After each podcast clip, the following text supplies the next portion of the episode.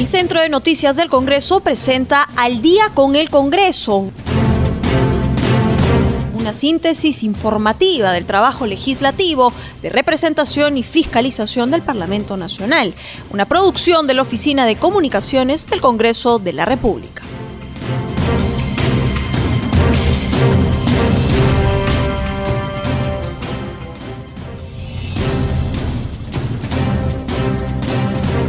Bienvenidos al programa Al Día con el Congreso. Mi nombre es Anaí Suceda y los estaré acompañando en esta hora informativa.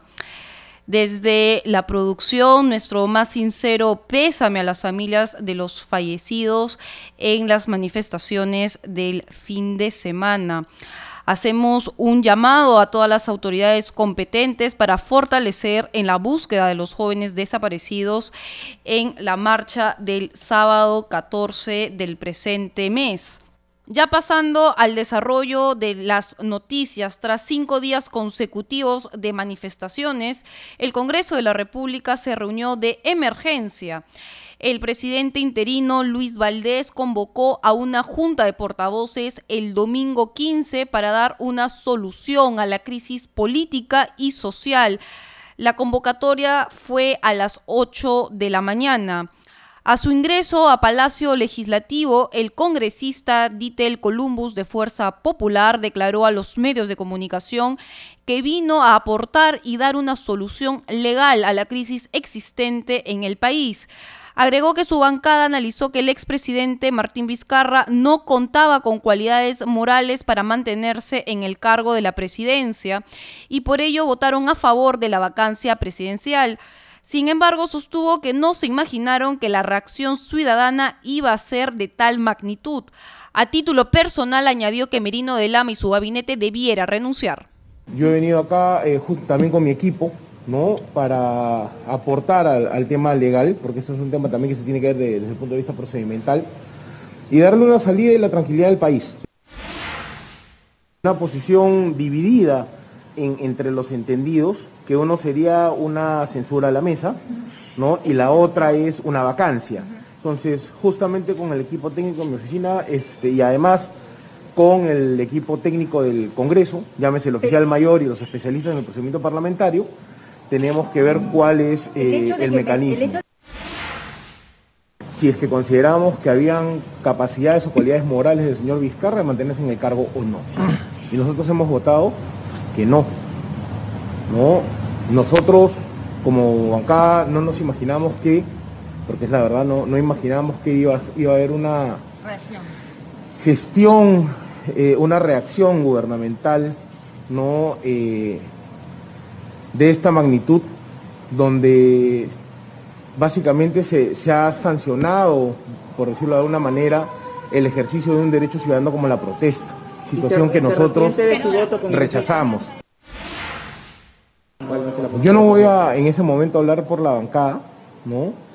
Yo creo de que eh, a título personal sí les puedo decir de que creo que lo más responsable en este momento para el país es de que todo el gabinete todo el, todo el gobierno evalúe su permanencia donde están.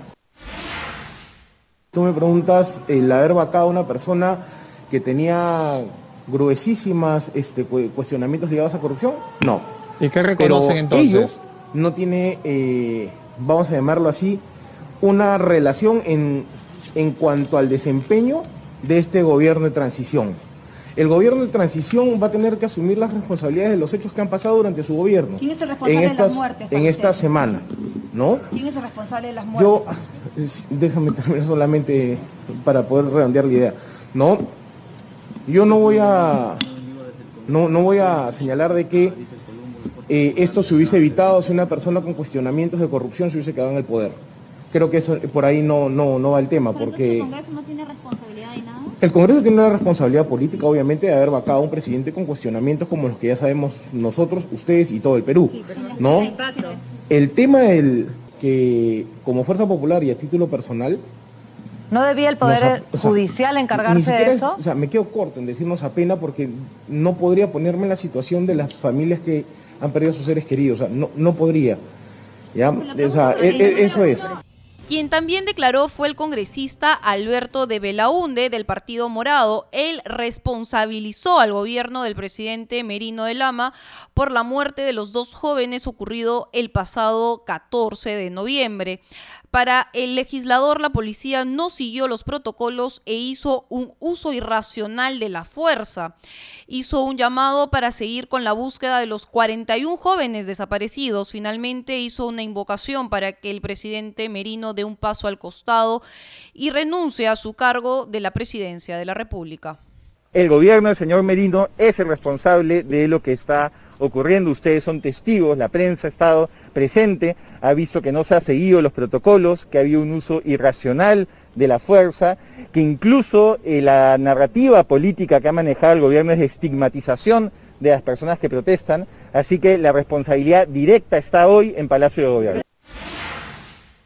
son aproximadamente entre 41 y 45 personas desaparecidas y yo pediría por favor que nos centremos en lo que es realmente urgente. Yo no vengo a especular respecto a quién va a presidir el Congreso, porque me parecería un acto de irresponsabilidad. Hay familias incompletas en nuestro país en este momento y requieren de nuestra atención y de nuestro respeto. El señor Merino no puede seguir un minuto más en Palacio de Gobierno, después de lo que le ha hecho a las peruanas y a los peruanos, y yo exhorto al Congreso de la República que hoy solucionemos esta crisis constitucional. Muchas gracias. Misma posición tuvo su colega Mirta Vázquez del Frente Amplio, quien responsabilizó al gobierno del presidente Merino y a los ministros de Estado por los mecanismos de represión y atentado contra la vida y los derechos humanos. Agregó que los únicos legitimados para integrar la mesa directiva son los congresistas que no votaron por la vacancia presidencial. Finalmente sostuvo que el Congreso como institución debe pedirle perdón al país por la decisión irresponsable que hizo. Nosotros estamos denunciando fuertemente eh, toda esta eh, suerte de eh, mecanismos no solamente de represión y atentado contra la vida de las personas, de atentado contra los derechos humanos. Anoche la represión ha sido tan dura que eh, incluso muchos jóvenes y muchas personas se encuentran internados, heridos en los hospitales, dos han fallecido. Eh, hay jóvenes desaparecidos, desde temprano estamos haciendo recorrido en todas las comisarías y resulta que no hay ningún detenido, pero a la vez tenemos a esas personas desaparecidas. Hay eh, varios eh, registros entre la Defensoría, eh, la Coordinadora Nacional de Derechos Humanos y lo que hemos recibido nosotros, por lo menos hay un promedio de 20 jóvenes que todavía no aparecen. Eh, nos parece un poco extraño porque en las comisarías nos dan cuenta de que no hay ningún detenido y que anoche tampoco tuvieron ningún detenido. Hemos inspeccionado las carceletas y en verdad no encontramos a estos jóvenes, pero creo que al Estado le corresponde en este momento activar los mecanismos para que puedan ubicar a estas personas. En este momento hay que buscar eh, una salida política, una salida política y eso, eso se tiene que discutir, por eso hay en este momento una junta de portavoces. Creo que en este momento los únicos legitimados para asumir un cargo como ese son los congresistas que no votaron a favor de esta vacancia y en ese sentido se tendrá que buscar cuál es la persona más idónea responsable político directamente el señor Merino, responsable político los ministros que, aunque renunciaron anoche varios, tienen responsabilidad. El que el señor Rodríguez, que estuvo como ministro del Interior, tiene una responsabilidad no solamente política, sino penal. Creo que hay que eh, denunciar fuertemente estos hechos, no pueden quedar impunes de ninguna manera. Eh, yo creo que todo el Congreso como institución eh, estamos involucrados en eso. Y que creo que nosotros como institución nos merece pedirle perdón a este país.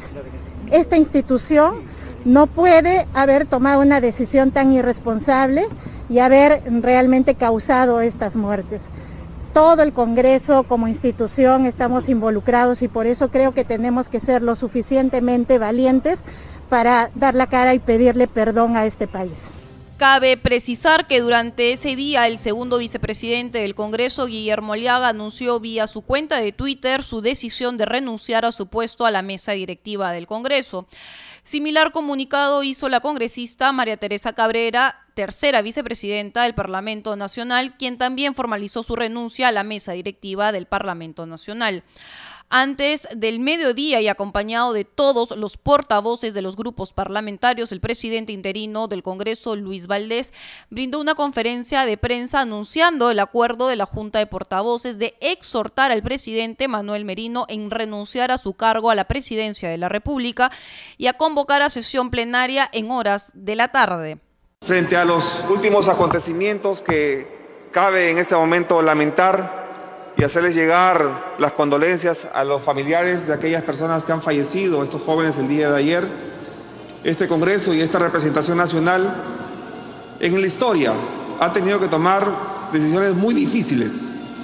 Y la principal o la primera decisión difícil que ha tenido, digamos que tomar, por lo menos en las últimas semanas, fue la vacancia al señor expresidente de la República, Martín Vizcarra.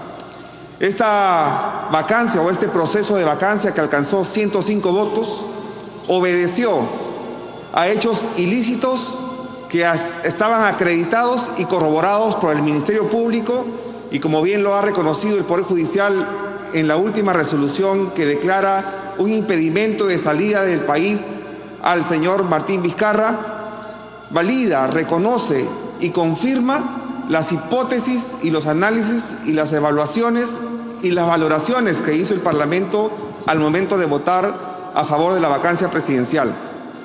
Frente a esos hechos y además frente a los preceptos constitucionales, se procedió a esta vacancia y consecuentemente se procedió a la sucesión presidencial que de acuerdo a nuestra constitución correspondía al señor presidente del Congreso de aquel entonces, Manuel Merino.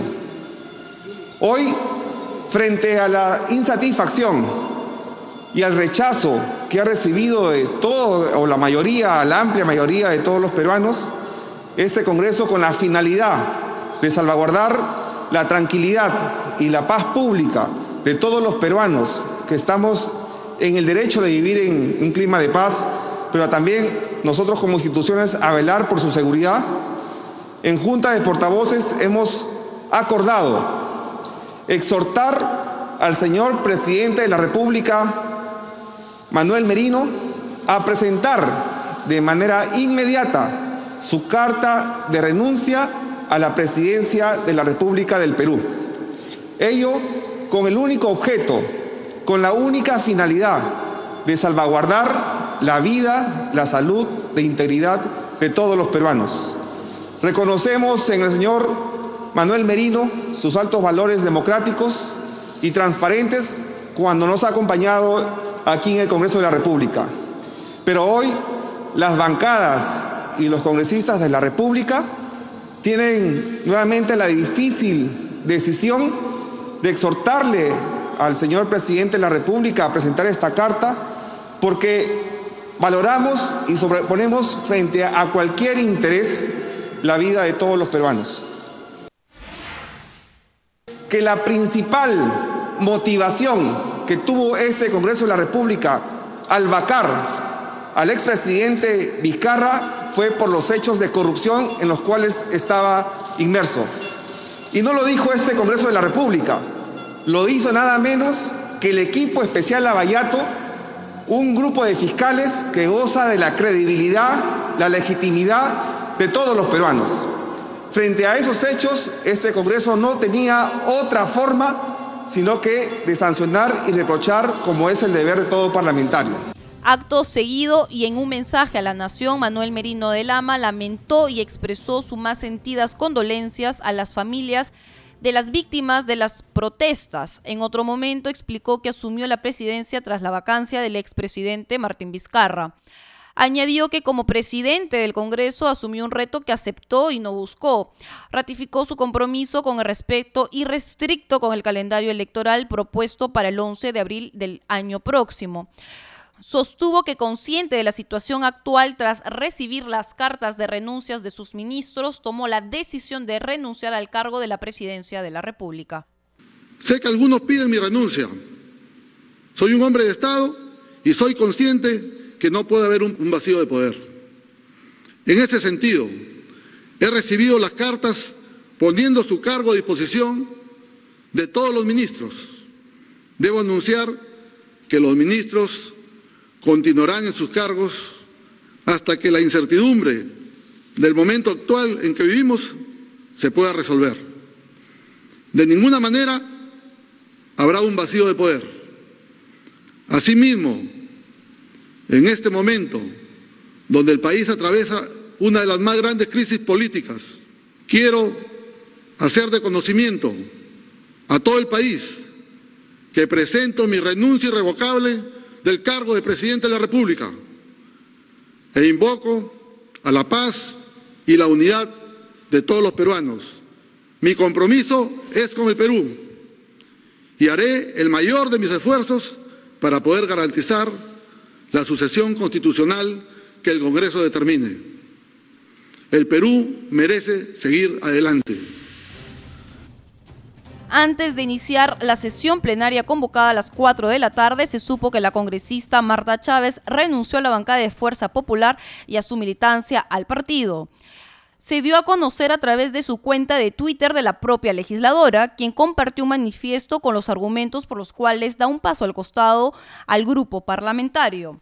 La legisladora sostiene que al haber renunciado la segunda vicepresidencia de la República y este Congreso haber aceptado tal renuncia, no quedaba sino seguir el camino previsto por la Constitución Política, artículo 115, para que el presidente del Congreso asumiera no el cargo del presidente de la República, pues para ello no fue elegido, sino para que desempeñe las funciones y se encargue del despacho presidencial hasta que se realicen las elecciones ya convocadas para abril del próximo año.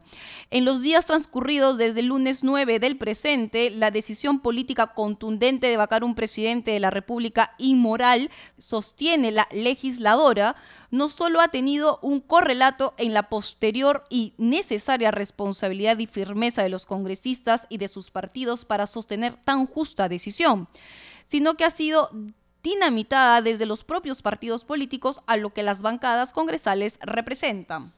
Y añade en su manifiesto la congresista, a través de un mensaje publicado por su lideresa, acaba de conocer la posición adoptada por el partido Fuerza Popular. Lo anunciado por Keiko Fujimori sin duda no representa el pensamiento de la legisladora ni encuentra favorable para garantizar la viabilidad de nuestro país, acota el documento.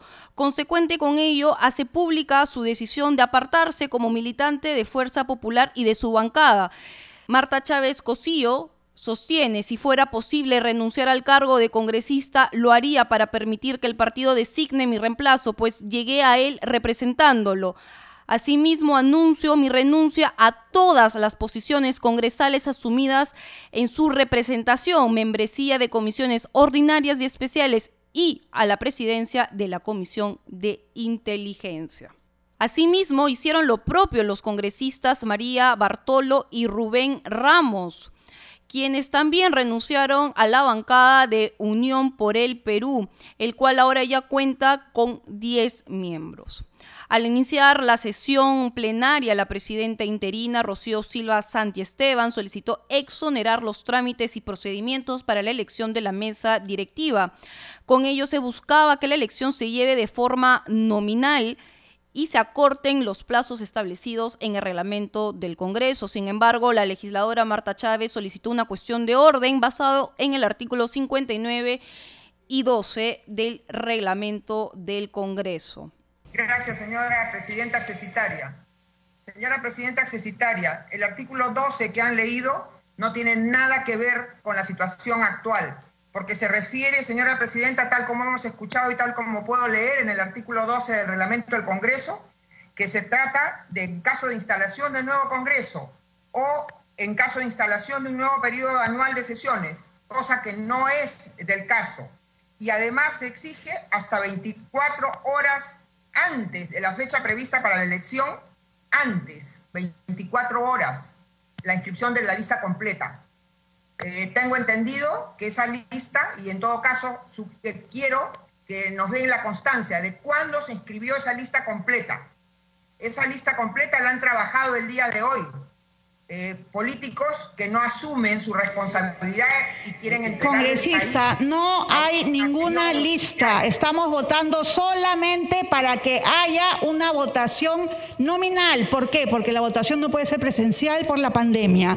Eso es lo que estamos votando en este momento. Señora Presidenta, no me interrumpe, estoy sustentando mi cuestión de orden.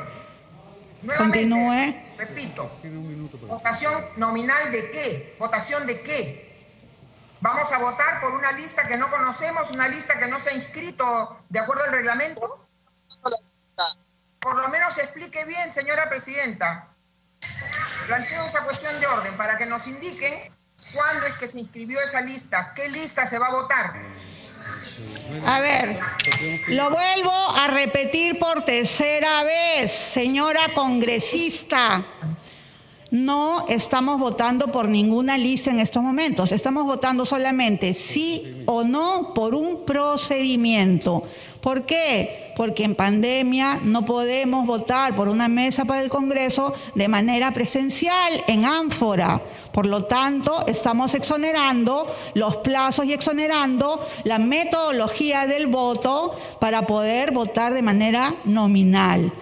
Eso es lo que estamos planteando en estos momentos. La cuestión de orden planteada por Chávez Cosío no prosperó y la propuesta planteada por la presidencia fue aprobada por 99 votos a favor, 5 en contra y 13 abstenciones. En horas de la noche se presentó una lista única presidida por Rocío Silva Santiesteban del Frente Amplio. En la primera vicepresidencia estaba Francisco Sagasti del Partido Morado. En la segunda vicepresidencia Luis Roel Alba de Acción Popular y en la tercera vicepresidencia Jessica Apaza de UPP. Cabe precisar que durante la votación el congresista Daniel Urresti se pronunció en contra de la designación de la congresista Silva Santiesteban como presidenta del Congreso y por ende como presidenta de la República. Para esto han muerto dos jóvenes protestando en la calle para que Julio Guzmán y su bancada morada entreguen el país a la extrema izquierda. Mañana o esta misma noche tendremos fuga de capitales, la gente sacará su plata del país habrán despidos, parálisis de inversiones. Y yo por principio no puedo tener una camarada. Señor congresista, su voto, por favor. Mi voto es en contra. No. no. Oposición contraria que tuvo la congresista Arlet Contreras, quien se mostró de acuerdo que sea una mujer quien lidere las riendas de nuestro país. Me hace sentir orgullosa ver a una mujer como candidata es el momento de que las mujeres también afrontemos esta situación y tengamos la oportunidad de ofrecer soluciones al país. Mi voto es sí. Contreras Bautista, sí.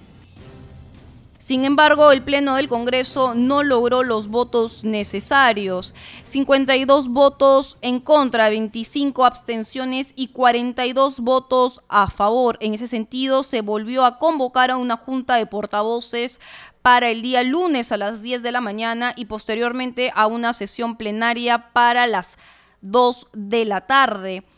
Luego de las negociaciones entre los grupos parlamentarios, al promediar la una de la tarde, se inscribieron las listas a la elección de la mesa directiva. La primera fue la de Francisco Sagasti del Partido Morado a la presidencia, Mirta Vázquez del Frente Amplio a la primera vicepresidencia, Luis Roel Alba de Acción Popular a la segunda vicepresidencia y Matilde Fernández de Somos Perú a la tercera vicepresidencia. Gino Costa, vocero de del Partido Morado sostuvo que se logró inscribir una lista multipartidaria consensuada que permita salir del impasse que se encuentra actualmente el país presentado una nueva lista multipartidaria eh, presidida por Sagasti y que incluye a Mirta Vázquez eh, en el segundo lugar, la primera vicepresidencia, a eh, Luis Roel Alba en la segunda vicepresidencia y a Matilde Fernández en la tercera vicepresidencia. ¿Se logró el consenso congresista? Un consenso importante, bien importante entre varias fuerzas políticas que esperemos que tenga el respaldo mayoritario del Congreso eh, para permitirnos salir de la situación del impasse en el que nos encontramos. Acto seguido se inscribió la lista presidida por María Teresa Cabrera de Podemos Perú, a la primera vicepresidencia Leslie Lazo de Acción Popular, Mariano Yupanqui de Descentralización Democrática, ex de Somos Perú y Jessica Paza de UPP. Sin embargo, se descartó la inscripción de la lista debido a que la congresista Lazo Villón sostuvo que no fue consultada antes de esta inscripción. Con solo una lista ya en carrera, los congresistas prosiguieron a elegir a los integrantes de la mesa directiva del Parlamento Nacional. Por amplia mayoría se eligió como presidente del Congreso al congresista Francisco Sagasti como su titular. La votación fue de la siguiente manera, 97 votos a favor y 26 en contra. En ese sentido, ya los congresistas dejaron este acefalía y se tiene, se cuenta ya con un presidente del Parlamento Nacional, esta vez presidido por el congresista del Partido Morado, Francisco Sagasti, el cual ya juramentó como presidente del Congreso y en las próximas horas va a juramentar como el encargado del despacho presidencial. Nos vamos a un corte comercial y regresamos con más para seguir analizando qué fue lo que pasó en esta última semana. Me va a acompañar el doctor César Delgado Gembes, especialista en Derecho Parlamentario. Ya regresamos.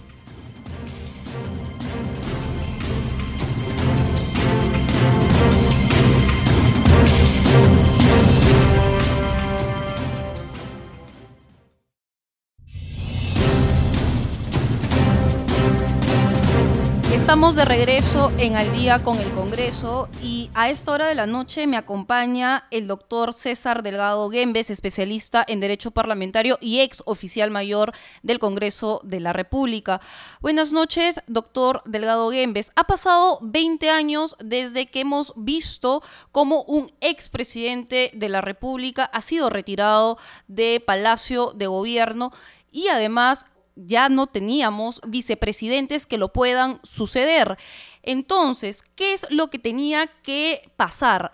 ¿Cómo es la sucesión inmediata de acuerdo a la Constitución y a lo que dispone el reglamento del Congreso? Si nos puede explicar, doctor Delgado Gembes, para nuestra audiencia de Radio Nacional y de CNS Radio. Buenas noches, Anaís. Eh, con todo gusto. Mira, tú mencionas que hace 20 años que ocurrió el proceso de acuerdo al cual se vacó al señor Alberto Fujimori en la presidencia de la República, pero añadiría además otros dos datos importantes. Hace 100 años, en el año 1914, el Congreso también vacó a Guillermo Billinghurst y hace aproximadamente 200 años, en el año 1822, también el Congreso vacó al presidente eh, Ribagüero y Sánchez Boquete. O sea, son acontecimientos que no son frecuentes y son extremos. Estas previsiones las contiene nuestra Constitución a partir del año 1839, la Constitución del año 1839, en la que se reconoce al Congreso la facultad de vacar al presidente de la República por casos de de incapacidad moral a perpetuidad, decía la Constitución de 1839. Luego han ido desarrollándose poco a poco los perfiles de esta institución y con la Constitución del año 1920 es en la que se reconoce de manera expresa la facultad del Congreso de ser el operador de la vacancia cuando se produzcan estos casos de incapacidad moral a perpetuidad o permanente, como empieza a decirse con la Constitución del año 1920.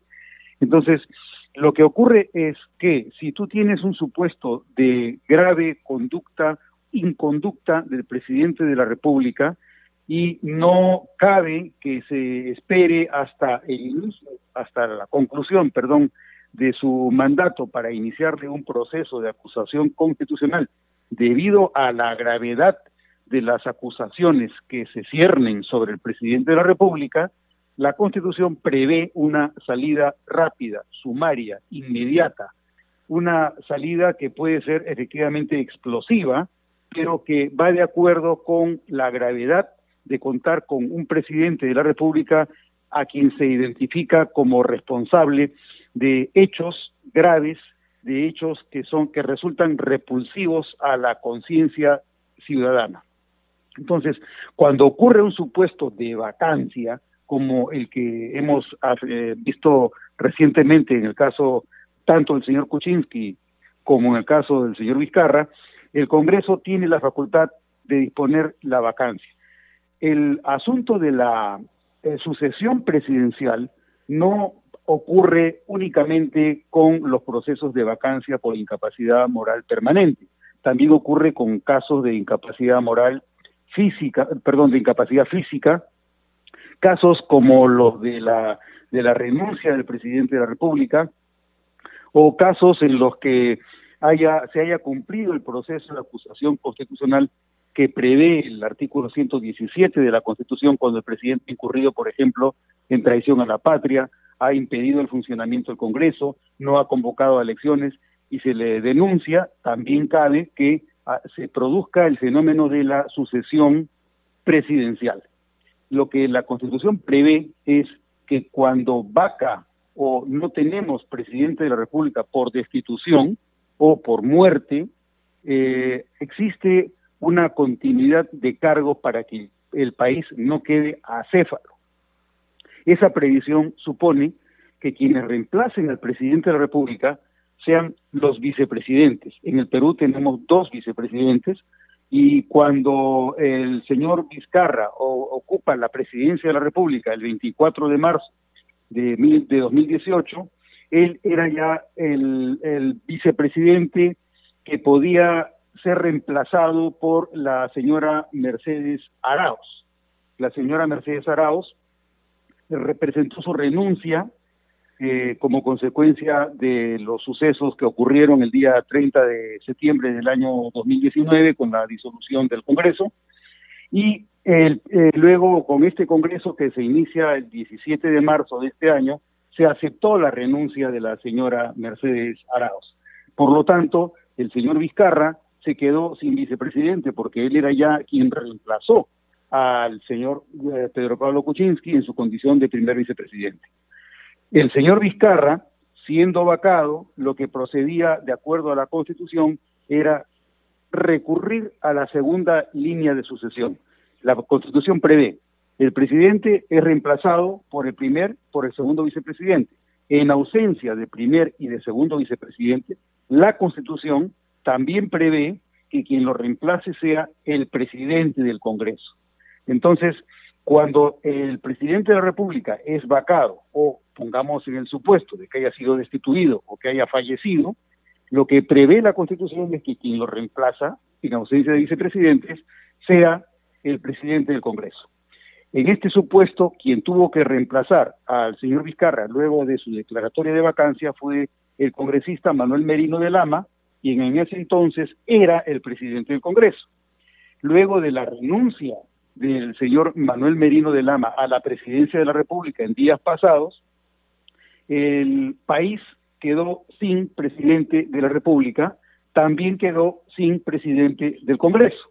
Entonces, ante el suceso en el que nos encontramos en estos momentos, es uno en el que primero tenemos que conseguir presidente del Congreso, que es a quien le correspondería reemplazar en la línea de sucesión presidencial al señor Manuel Merino de Lama, quien a su vez reemplazó al señor Martín Vizcarra, quien a su vez reemplazó al señor Pedro Pablo Kuczynski. Estos sucesos han ocurrido de una manera bastante vertiginosa en la historia peruana, porque no esperábamos tener tantos presidentes en un mismo periodo presidencial. Sin embargo, ante los sucesos extraordinarios que estamos enfrentando, en este momento lo que corresponde es que el Congreso de la República elija a quien será el presidente del Congreso, quien a su turno tendrá que eh, ejercer las funciones de presidente de la República hasta que concluya el período constitucional que vence el día 27 de julio del año 2021. Doctor Delgado Gembes, hay muchas hipótesis todavía en juego.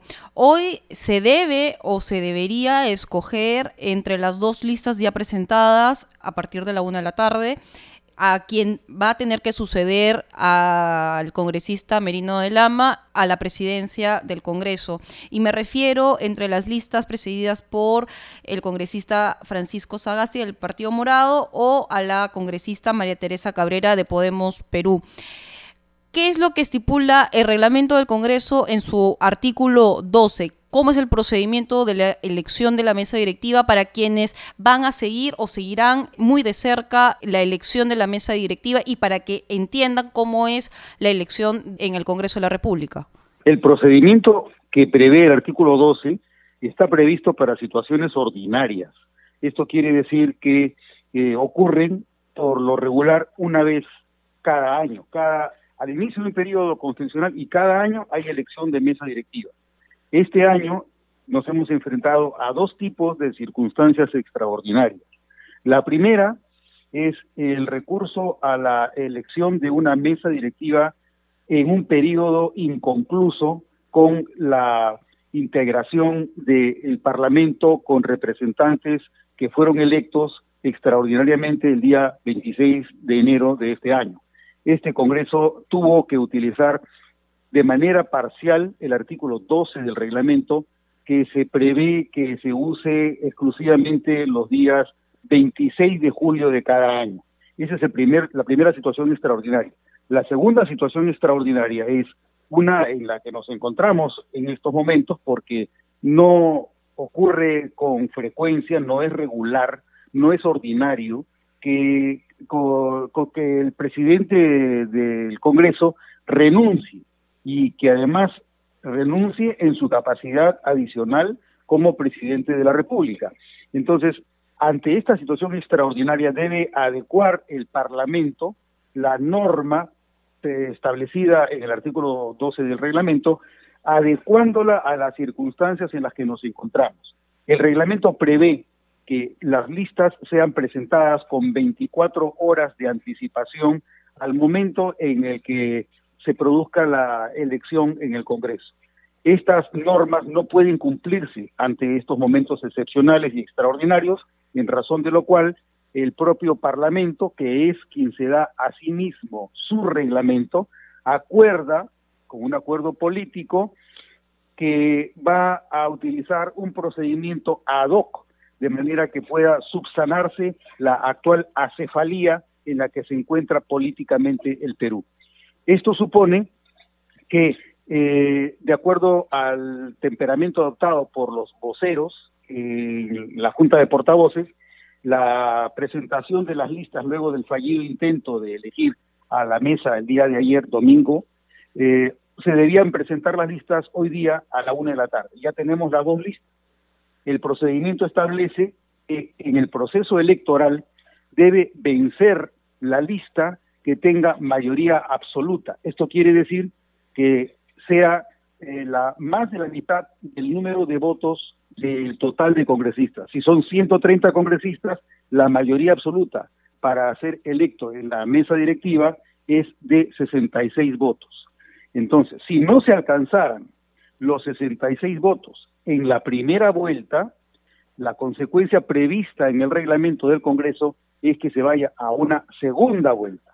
La segunda vuelta se realiza el mismo día, pocos instantes después de haberse concluido con el escrutinio y el cómputo de los votos, y eh, en la segunda vuelta vence o gana eh, la lista que consiga la mayoría simple de los votos. Esto quiere decir que basta que haya la diferencia de un voto entre una lista y otra lista para que esa lista resulte ganadora. Entonces, una vez que concluya el proceso, sea en una vuelta o en dos vueltas, quien gane esta elección por mayoría absoluta o por mayoría simple tendrá que asumir la presidencia del Congreso y ulteriormente el presidente del Congreso tendrá que ser juramentado como presidente del Congreso y como presidente de la República en funciones para concluir el mandato hasta el 28 de julio del año 2021.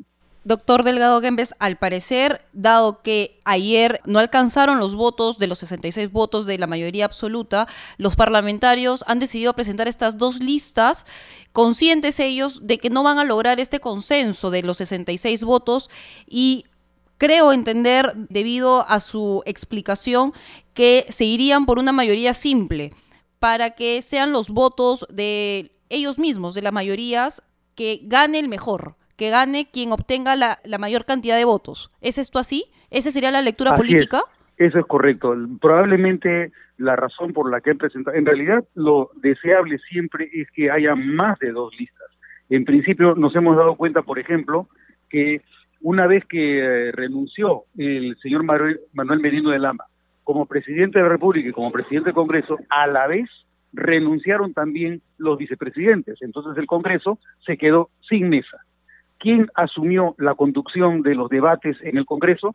No, no estuvimos acéfalos en el Congreso. Quien asumió fue la lista accesitaria, es decir, la lista integrada por los congresistas que no ganaron en las elecciones del 17 de marzo de este año.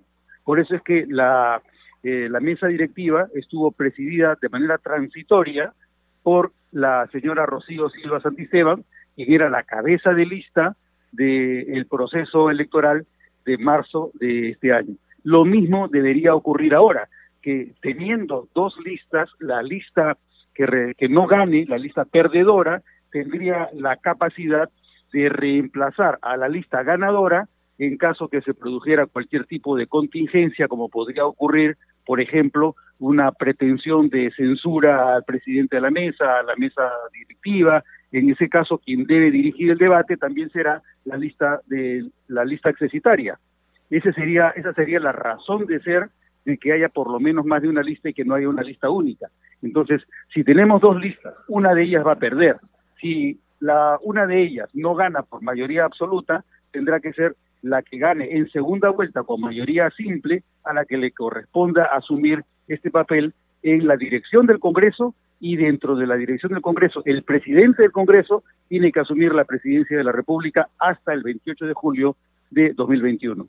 Muchas gracias, doctor Delgado Gembes, por esta explicación y la explicación a todos nuestros oyentes de CNC Radio y de, y de Radio Nacional sobre los procedimientos parlamentarios que no todos conocemos. Muy amable por esta explicación, doctor Delgado Gembes. Muchas gracias, Anaís, por la entrevista y en cualquier momento para servirlos. Continuando con el desarrollo de la información, otro tema que ha puesto el ojo eh, en la noticia es la demanda competencial interpuesta por el Poder Ejecutivo contra el Congreso de la República en torno sobre la vacancia presidencial. Al respecto, ha trascendido que la ponencia de la doctora Marilena Ledesma propone declarar fundada la demanda. Sin embargo, no se ha pronunciado sobre el retorno del expresidente Martín Vizcarra a la presidencia de la República. Justamente para analizar ese tema, estoy en la línea telefónica con el constitucionalista Gustavo Gutiérrez. Buenas noches, este doctor Gutiérrez. Una de las consultas que me ha generado duda, se tenía previsto en un primer momento una audiencia pública entre el Poder Ejecutivo y el Poder Legislativo para el miércoles 18. Sin embargo, esta audiencia se ha suspendido, se ha adelantado para eh, ser debatida ya en forma reservada por los magistrados para el día de hoy, eh, lunes, en horas de la mañana.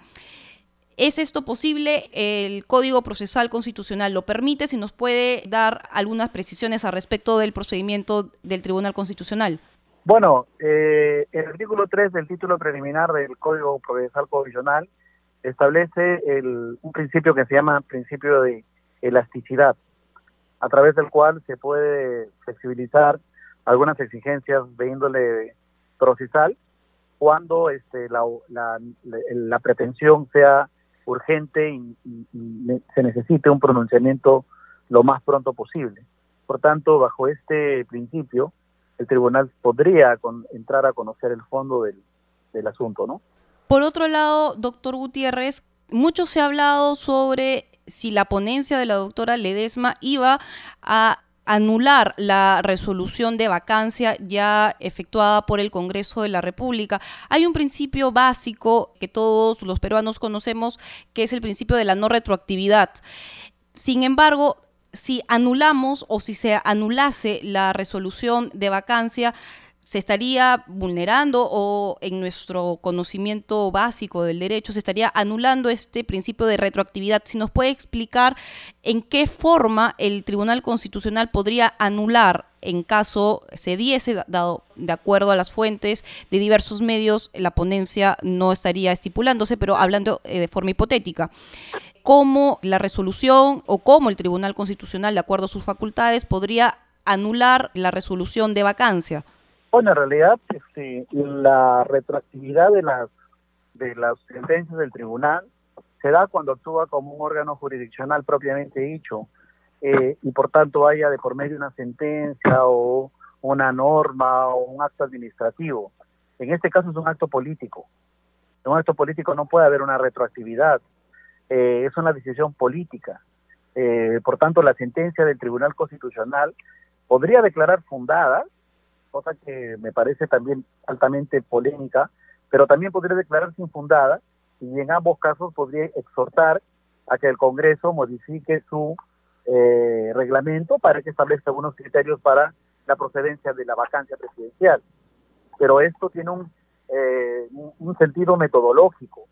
Es decir, acá el tribunal actúa como un órgano, un órgano de docencia, ¿no? Que va a marcar una pauta académica para que se utilicen criterios más expeditivos a la hora de resolver un acto político como la vacancia presidencial. Lamentablemente hay mucha confusión al respecto o algún interés de, parte de un sector de querer judicializar la política y de poder eh, o, de hacer que intervenga las razones jurídicas a un acto políticamente puro, a un acto que forma parte del control político y que obedece, tiene como consecuencia también una sanción, pero una sanción política, que usualmente en la doctrina y en el derecho comparado se conoce como la sanción difusa. ¿Qué significa esto? Que es la ciudadanía en las urnas expresa su rechazo al Parlamento por haber vacado o no a un dignatario, pero que no tiene nada que ver un, un control jurídico de por medio. Doctor Gutiérrez, ha hablado usted de que el Tribunal Constitucional puede exhortar al Parlamento en poder regular o regularse a sí mismo dentro de su reglamento sobre estos mecanismos de control, entre ellos el tema de la vacancia presidencial. ¿Usted se refiere al uso o al término de incapacidad moral, justamente este término que es ambiguo para algunos? En la Constitución siempre los, términos son indeterminados. O, la gente piensa que la Constitución de los Estados Unidos, que tiene 70 artículos, eh, tiene todos los, eh, los procedimientos totalmente completos más bien hay, eh, el desconocimiento es tan, tan grande que no se recuerdan que hace 20 años las constituciones reglamentaristas hicieron mucho daño a la dinámica política y social de un país. Las constituciones tienen que ser principistas y por tanto tiene que haber mucho margen para que los actores políticos y los actores eh, de poder finalmente puedan utilizar las herramientas que están habilitadas por la Constitución el asunto no pasa por una indeterminación, sino esencialmente por un acto político, que probablemente lo que ha ocurrido aquí es una falta de comprensión de la, lo que espera la ciudadanía y lo que esperaba la ciudadanía. Por lo tanto, se ha convertido en un acto ilegítimo por no tener consenso en la población, pero constitucionalmente es un acto válido, porque la constitución ampara a que sea el Congreso que el que vaque pero con una condición. ¿Cuál es la condición para la vacancia? Los votos. Tiene que llegar a una alta votación, 87 votos. Fíjese usted cuánto tiempo tenemos para que el Congreso elija a los magistrados del Tribunal Constitucional sin elegirlos. Ya más de un año, porque no hay 87 votos. ¿Por qué no se puede elegir a la mesa directiva actual, a la nueva mesa directiva? Porque no hay consenso. Imagínese usted lograr 105 votos. Es porque se ha completado ese mandato que exige la Constitución, que es los votos plasman la incapacidad moral. Eso es lo que mucha gente no quiere entender, que ese es el diseño constitucional que es contundente. Ahora bien, se quiere poner unos parámetros más, perfecto, se tendrá que reformar el reglamento y que se pongan los parámetros que finalmente eh, se consideren necesarios. Pero el acto es válido. Lamentablemente no hemos entendido el tema y ha ocurrido el desenlace que ya todos sabemos. Doctor Gutiérrez, todavía el TC sigue debatiendo esta ponencia. ¿Cuántos votos se necesita para que la ponencia, para que el proyecto que está presentando la doctora Gutiérrez a sus demás colegas magistrados pueda ser aprobado y sea eh, ya una sentencia? Cinco votos, cinco votos conformes, es decir, es una mayoría. ¿Qué pasó con el caso de la disolución y, el, tema de la eh, eh, o no, no confianza fáctica? El tema de la no confianza fáctica, lo que ocurrió es que hubo un, una desestimación de la demanda, porque se interpuso una demanda, ¿verdad? Contra esta, este acto. Y lo que hubo fue un acto, eh, una sentencia que desestimó el tema. Por lo tanto, lo que dice el código es para que uno declare fundada una demanda constitucional de inconstitucionalidad o de competencial, uno tiene que llegar a tener cinco votos. Si tiene cuatro, entonces no, no, no, no, ha sido declarada fundada. Y lo que ocurrió en el caso anterior fue que tres magistrados votaron a favor, por lo tanto le faltaron dos votos. Si sale dos votos, en consecuencia opera el rechazo. La demanda fue rechazada.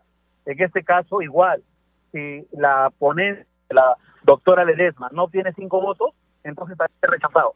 Doctor Gutiérrez, todo el mundo recuerda que en el caso de la denegación fáctica con el tema del Congreso, al Congreso no se le dio la razón y por eso se continuó con las elecciones complementarias.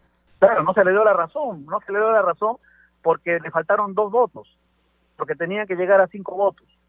La ponencia que le daba la razón tuvo tres votos, le faltaron dos. La ponencia, la señora Ledesma, también tendrá que tener cinco votos. Si no tiene cinco votos, si tiene tres o tiene cuatro, entonces, entonces ha sido rechazada.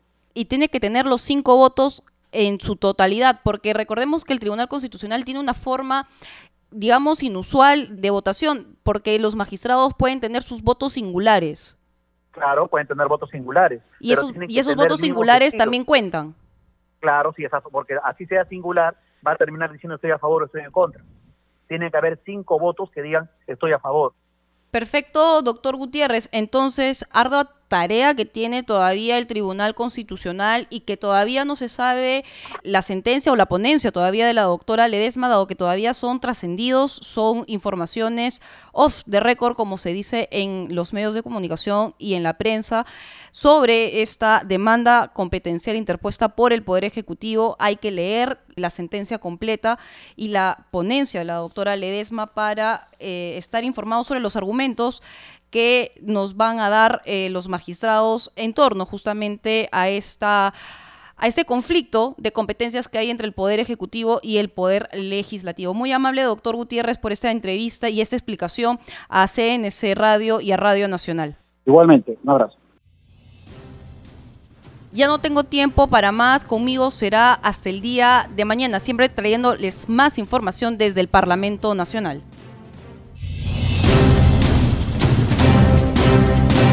El Centro de Noticias de Congreso presentó al día con el Congreso una síntesis informativa del trabajo legislativo de representación y fiscalización del Parlamento Nacional, una producción de la Oficina de Comunicaciones del Congreso de la República. Los invitamos a visitar nuestras redes sociales y sitio web www.congreso.gov.pe.